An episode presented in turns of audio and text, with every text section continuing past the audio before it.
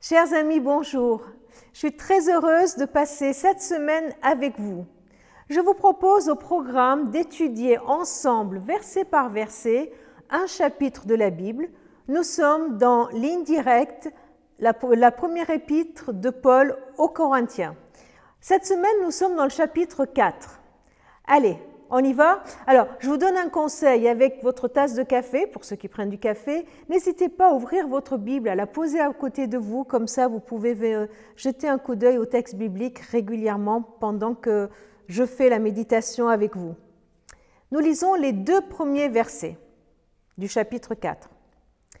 Vous devez donc nous considérer, c'est Paul qui parle, vous devez donc nous considérer comme des serviteurs du Christ chargé de gérer les vérités secrètes de Dieu. Tout ce que l'on demande à un gérant, c'est d'être fidèle.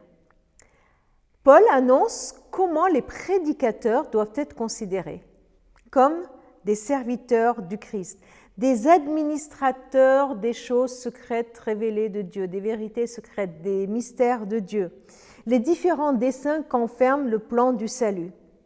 Jusque-là, les Corinthiens mettaient Paul et Apollos en concurrence. Ils ont eu deux prédicateurs et puis ils essayaient toujours de les comparer. Quand Paul dit voilà comment vous devez nous considérer, il se solidarise avec Apollos et c'est ensemble qu'ils se positionnent comme serviteurs. Serviteurs, gérants. Le mot employé en grec qui est traduit par serviteur désignait le rameur qui était dans l'étage inférieur de la galère.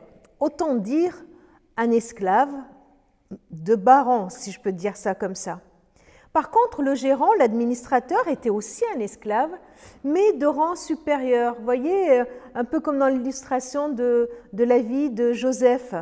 Il était d'un rang supérieur qui avait la confiance du maître et qui était chargé par son maître de gérer ses biens et aussi de gérer les esclaves qu'il avait sous sa direction. Ce gérant était entièrement dépendant de son maître. Il n'avait pas d'intérêt personnel qui le touche lui. Il n'avait pas d'autorité qui lui soit propre, mais qui lui était déléguée pour accomplir sa tâche par le maître. Voilà la position que prend Paul. Et le bien que, Dieu lui confie, n'est autre que le message de l'Évangile, les mystères de Dieu, vérité secrète de Dieu, tout ce qui concerne le message de salut, de la grâce qui nous est apportée par Jésus-Christ.